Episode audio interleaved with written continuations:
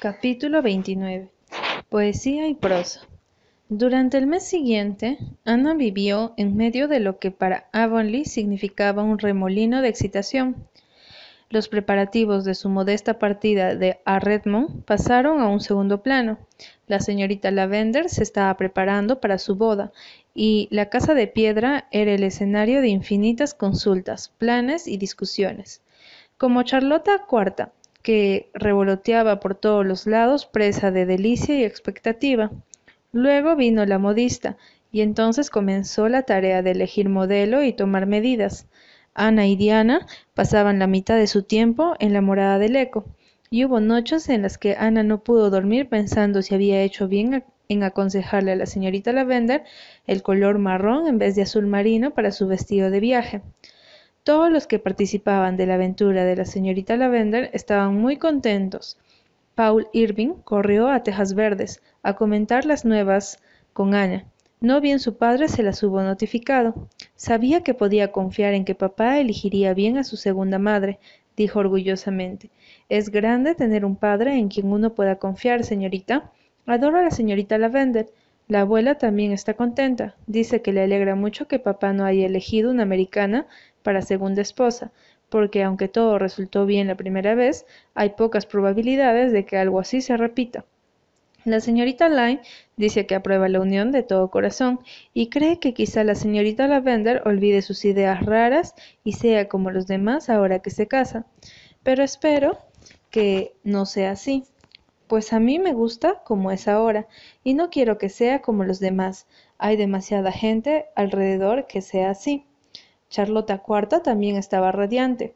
Oh, señorita Shirley, todo ha resultado tan hermoso. Cuando el señor Irving y la señorita Lavender vuelvan de su luna de miel, iré a Boston a vivir con ellos, y solo tengo quince años, y las otras chicas no fueron hasta los dieciséis. ¿No es fantástico, señor Irving? Besa el terreno que ella pisa y a veces me hace sentir algo rara cuando veo sus ojos al mirarla. No hay palabras para describirlo, señorita Shirley. Estoy terriblemente agradecida de que se quisieran tanto. Es lo mejor cuando todo está dicho y hecho, aunque algunas personas puedan pasar sin ello. Yo tengo una tía que se casó tres veces y dice que la primera vez lo hizo por amor y las otras dos por puro negocio, y que fue feliz las tres veces, excepto en el momento de los funerales. Pero creo que corrió un riesgo, señorita Shirley. Es todo tan romántico, suspiró Ana aquella noche hablando con Marila.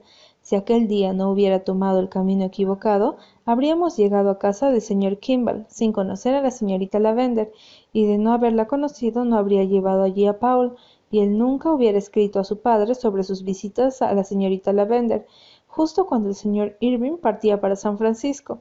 El señor Irving dice que cuando recibió esa carta cambió de idea y mandó allí a su socio, y él vino aquí.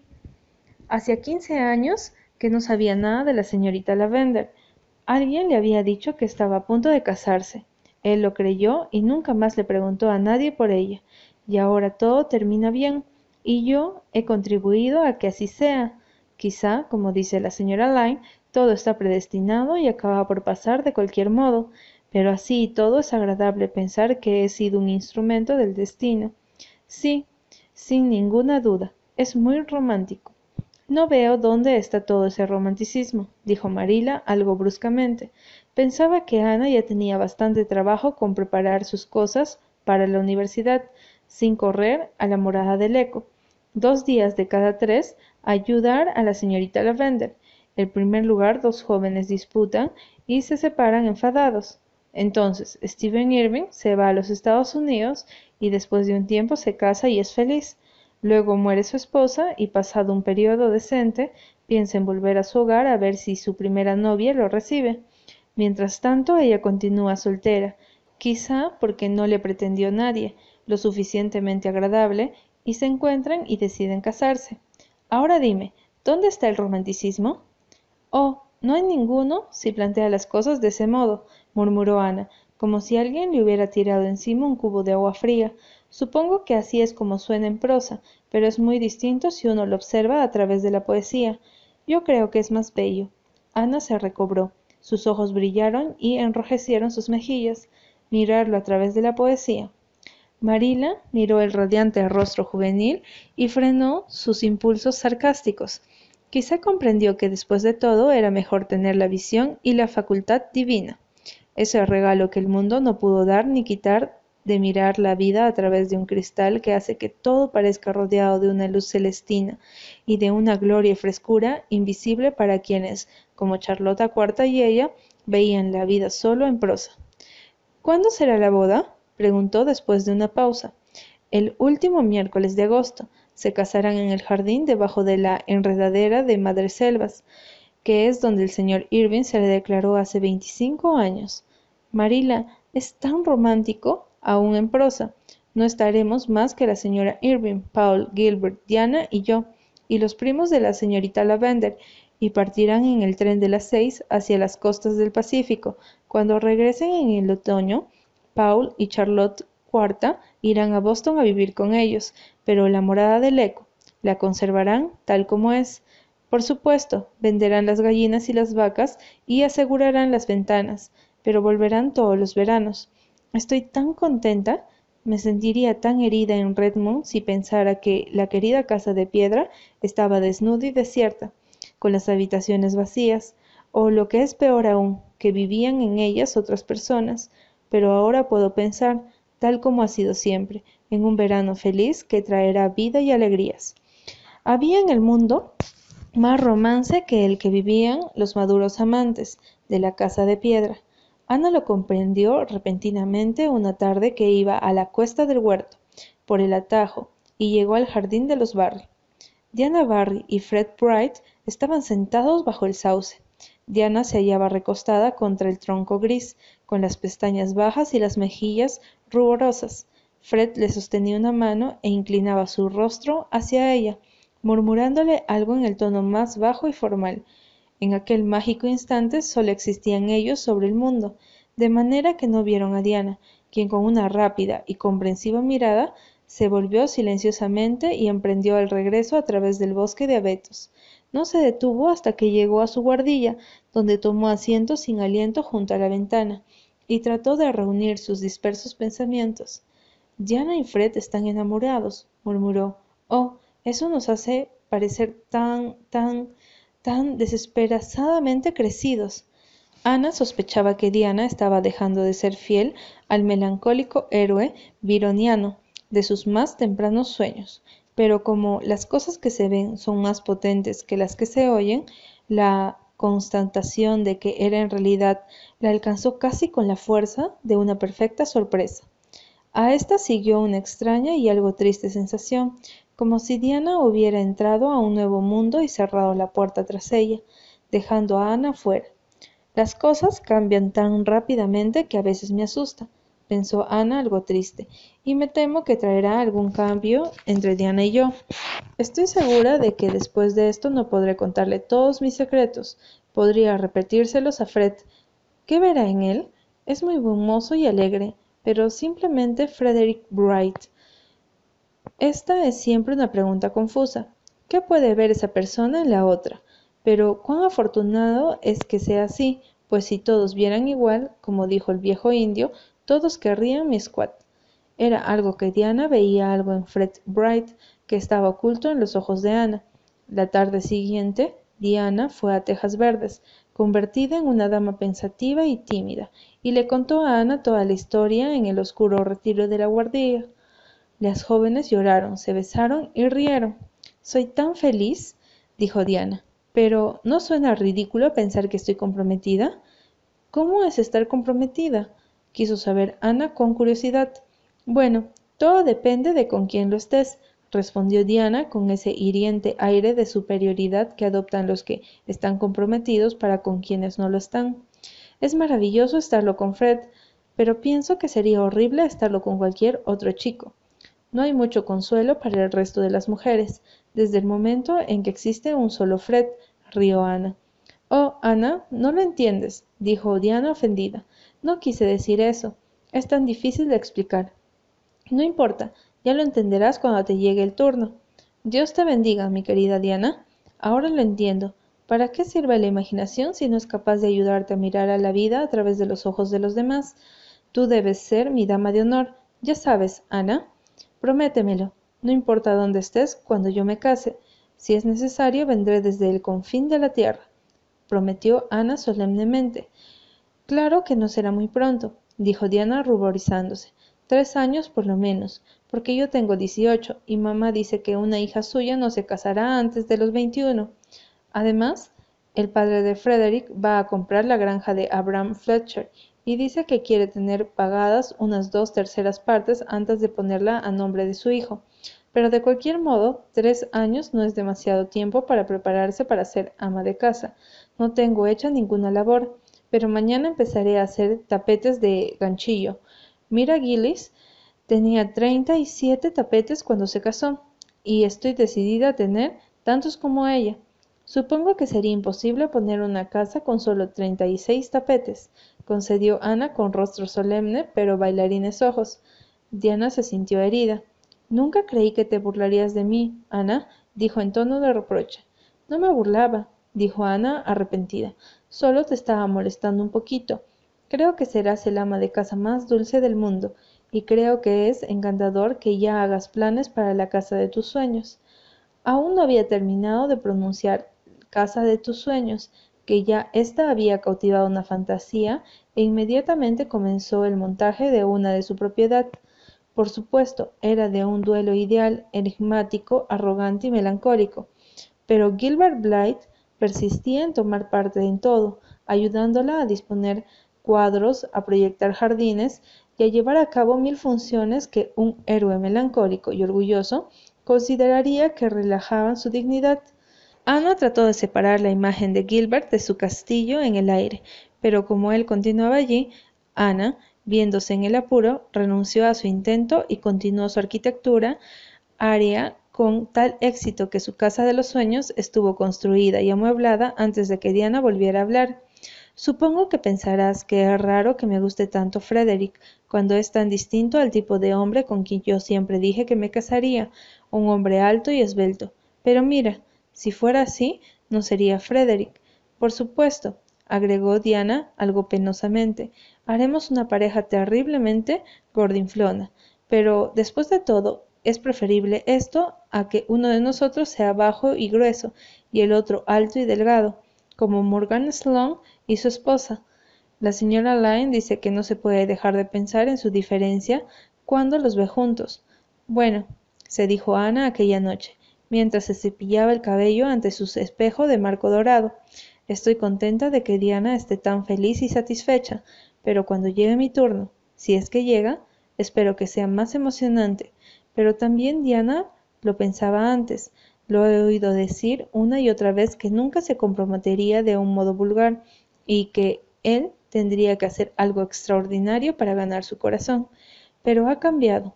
Quizá yo también lo haga, pero no, Estoy decidida a no hacerlo. Oh, creo que estos compromisos son turbadores cuando le suceden a los amigos íntimos. Capítulo 30. Boda en la casa de piedra. La semana en que la señorita Lavender debía contraer matrimonio llegó. Quince días después, Ana y Gilbert partirían hacia el colegio de Redmond. En el término de una semana, la señora Lyne se mudaría a Tejas Verdes y se instalaría en el hasta entonces vacío cuarto de huéspedes. Había vendido todas sus pertenencias superfluas en subasta y en aquellos momentos se distraía ayudando a los Island a empacar. El señor Island debía pronunciar su sermón de despedida el domingo siguiente. El viejo orden cambiaba rápidamente para dar lugar al nuevo, como pensaba Ana un poco triste, mientras enhebraba toda su excitación y felicidad. Los cambios no son totalmente placenteros, pero sí excelentes, dijo el señor Harrison filosóficamente. Dos años es casi suficiente para que las cosas permanezcan exactamente iguales. Si se quedasen así mucho tiempo, enmohecerían. El señor Harrison se hallaba fumando en la galería, su mujer, en un rapto de autosacrificio, le había dicho que podía fumar dentro de la casa, si se sentaba junto a la ventana abierta. A esto respondió el esposo yendo a fumar al aire libre durante el buen tiempo, de manera que reinaba la paz. Ana había acudido a pedirle al señor Harrison algunas de sus dalías amarillas.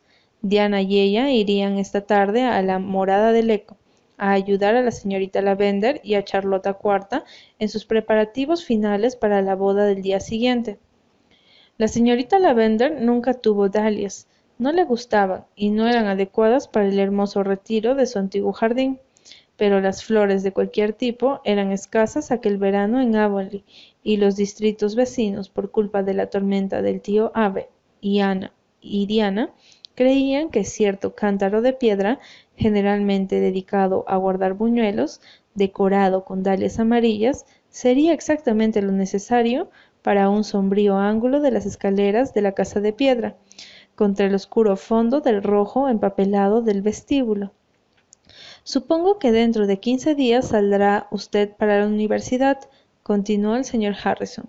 Bueno, Emily y yo vamos a echar de menos muchísimo. Seguramente que la señora Lyne estará allí en lugar de usted. No podían haber encontrado mejor sustituto.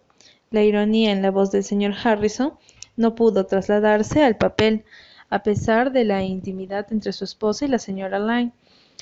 Lo mejor que podía decirse de las relaciones entre esa señora y Harrison era que, bajo el nuevo régimen, mantenían una neutralidad armada.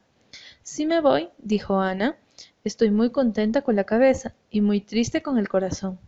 Supongo que conseguirá todos los premios que anden sueltos por Redmond.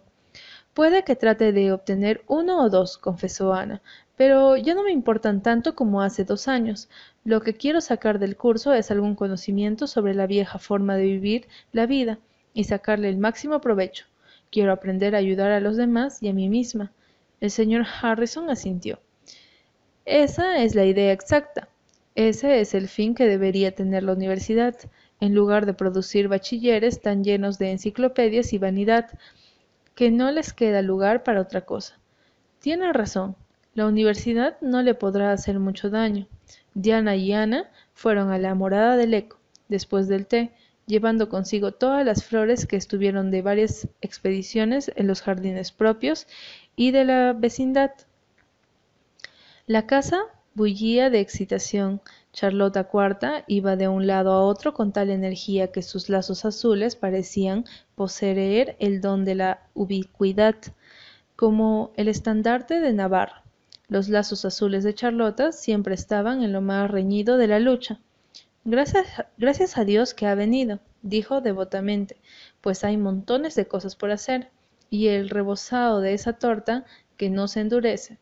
Y todavía queda toda la plata por pulir y el baúl por cerrar, y los pollos para el salpicón andan corriendo por el gallinero, cacareando, señorita Shirley. Y no se puede confiar en que la señorita Lavender haga nada. Me alegré cuando el señor Irving vino y la llevó a pasear por los bosques. El noviazgo está muy bien, señorita Shirley, pero si se mezcla con la cocina, todo se echará a perder. Esa es mi opinión, señorita Shirley. Las dos muchachas trabajaron tanto que para las diez hasta Charlota cuarta estaba satisfecha. Se hizo innumerables rizos y dio con sus cansados huesos en la cama. Pero estoy segura de que no voy a pagar ojo, señorita Shirley, por temor a que algo vaya mal en el último minuto, que la crema no se espese o que el señor Irving tenga un ataque y no pueda venir. ¿No tendrá la costumbre de tener ataques? Preguntó Diana con una con un fruncimiento en la comisura de los labios. Para la muchacha, Charlota Cuarta era, si no una belleza, por lo menos un constante motivo de risas. Esas no son las cosas para acostumbrarse, contestó Charlota Cuarta con dignidad. Ocurren, nada más. Cualquiera puede tener un ataque. No es necesario aprender como el señor Irving se parece mucho a un tío mío que tuvo uno cuando se sentaba a almorzar. Pero quizá todo salga bien. En este mundo se debe esperar lo mejor, prepararse para lo peor y tomar lo que Dios envía.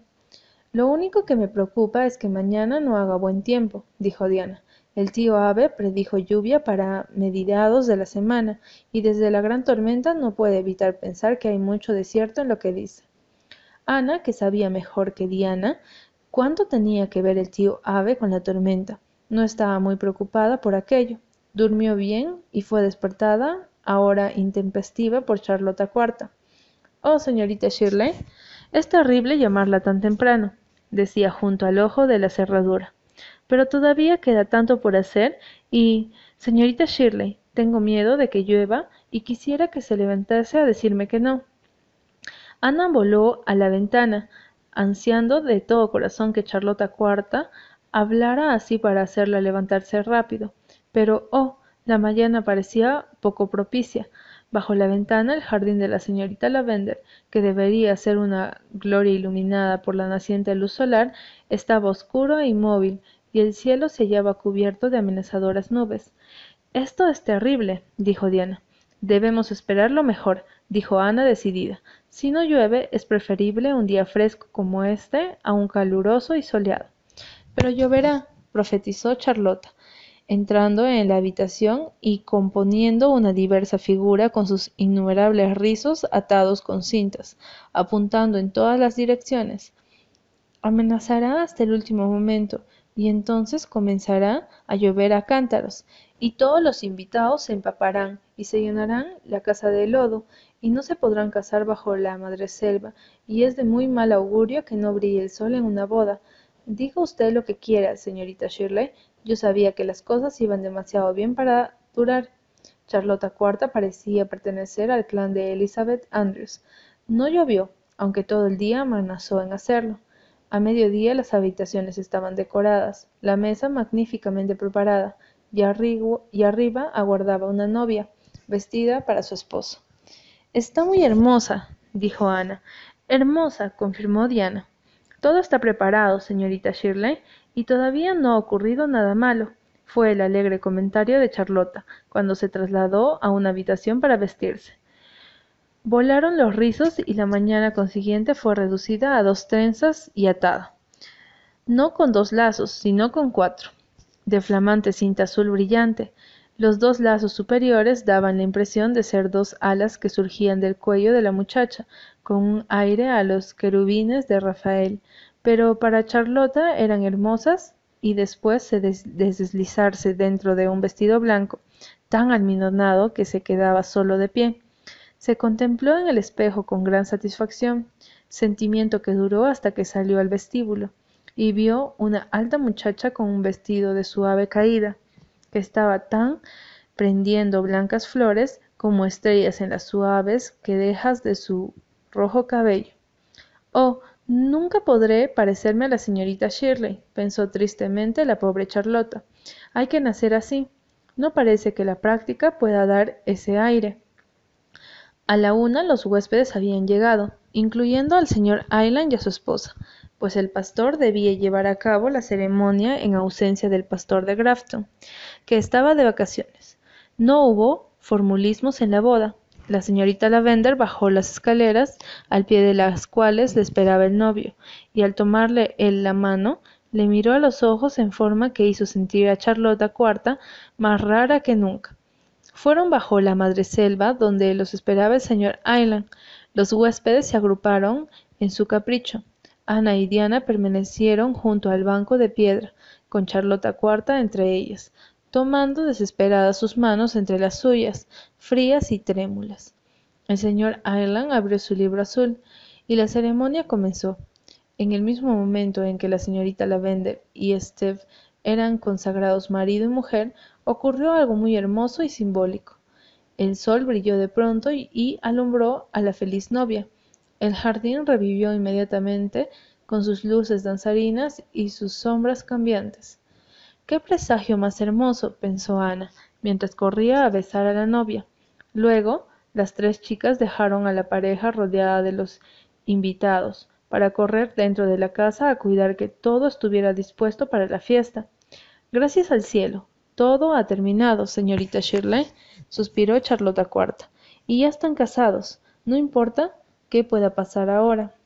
Las bolsitas con arroz están en la despensa, señora, y los zapatos viejos detrás de la puerta. El señor Irving y su esposa se fueron a las dos y media, y todos fueron a Bright River para verles tomar el tren de la tarde. Cuando la señorita Lavender Quiero decir, la señora Irving salió a la puerta de su antiguo hogar, Gilbert y las chicas tiraron arroz y Charlotta Cuarta lanzó un zapato viejo con una buena puntería que dio al señor Ireland en la cabeza. Pero estaba reservando a Paul el dar el más hermoso adiós. Salió a la galería agitando furiosamente una gran campanilla de bronce que adoraba la repisa de la chimenea del comedor. La única intención de Paul era hacer ruido, pero cuando cesó llegó el tañido de hermosas campanas de bodas, que sonaban claras y dulcemente, cada vez más débiles, como si los amados ecos de la señorita Lavender la estuviesen despidiendo.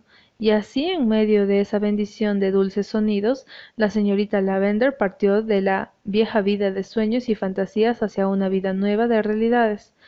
Dos horas más tarde, Ana, Charlotta Cuarta, volvían por el sendero. Gilbert había ido a West Grafton con su recado, y Diana debía un compromiso en casa. Los dos muchachos regresaban para poner las cosas en orden y cerrar la casita de piedra.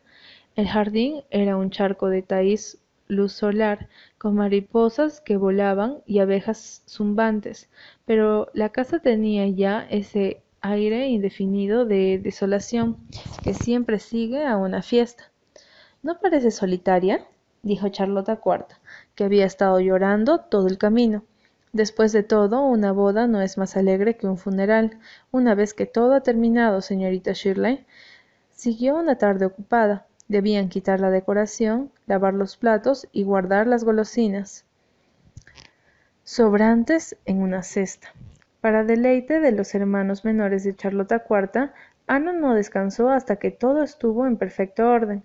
Después de la, de la partida de Charlota Cuarta, Ana recorrió las quietas estancias, sintiéndose como alguien que recorre solo el desierto salón de un baquete, y cerró los postigos. Entonces echó la llave a la puerta y se sentó bajo el álamo plateado a esperar a Gilbert, sintiéndose muy cansada, pero sin dejar por eso de pensar. ¿En qué piensas, Ana? preguntó Gilbert al llegar. Había dejado su coche en el camino. En la señorita Lavender y el señor Irving, respondió soñadoramente. ¿No es hermoso cómo ha sucedido todo? ¿Cómo se han reunido después de todos estos años de separación e incomprensión? Sí, es hermoso, dijo Gilbert mirando a Ana a la cara. Pero ¿no hubiese sido aún más hermoso si no hubiera habido separación e incomprensión si hubieran recorrido de la mano todo el camino de la vida sin otros recuerdos de los mutuos? Por un instante el corazón de Ana aceleró su ritmo, y por vez primera no pudo sostener la mirada a Gilbert, mientras se teñía de rojo sus pálidas mejillas. Era como si se hubiera alzado un velo en su conciencia, revelándole sentimientos y realidades insospechadas. Quizá después de todo el romance no llegaba con pompa y esplendor como un caballero andante, quizá se desliza a nuestro lado calladamente como un viejo amigo, quizá se revelaba en prosa, hasta que en una repentina iluminación que recorría sus páginas, traicionaba el ritmo y la música. Quizá el amor se desprendía naturalmente de una hermosa amistad, cual una rosa de corazón dorado de su cabello. Entonces volvió a caer en el velo, pero la señorita Ana, que recorría el oscuro sendero, no era la misma que llegaba alegre la noche antes. Un dedo invisible había dado la vuelta a la hoja de la niñez, y antes de ella estaba la página de la adolescencia, con todo su encanto y misterio, su dolor y alegría. Gilbert, sabiamente, no dijo nada más, pero en su silencio leyó la historia de los cuatro años siguientes cuatro años de trabajo feliz y luego el galardón del último conocimiento y de una novia ganada. Tras ellos la casita de piedra quedaba en las sombras, estaba sola, mas no abandonada. Todavía no había terminado con los sueños, la risa y la alegría de vivir. Había futuros veranos para la casita de piedra. Mientras tanto podía esperar, y sobre el río, en púrpuras prisiones, el eco esperaba su hora.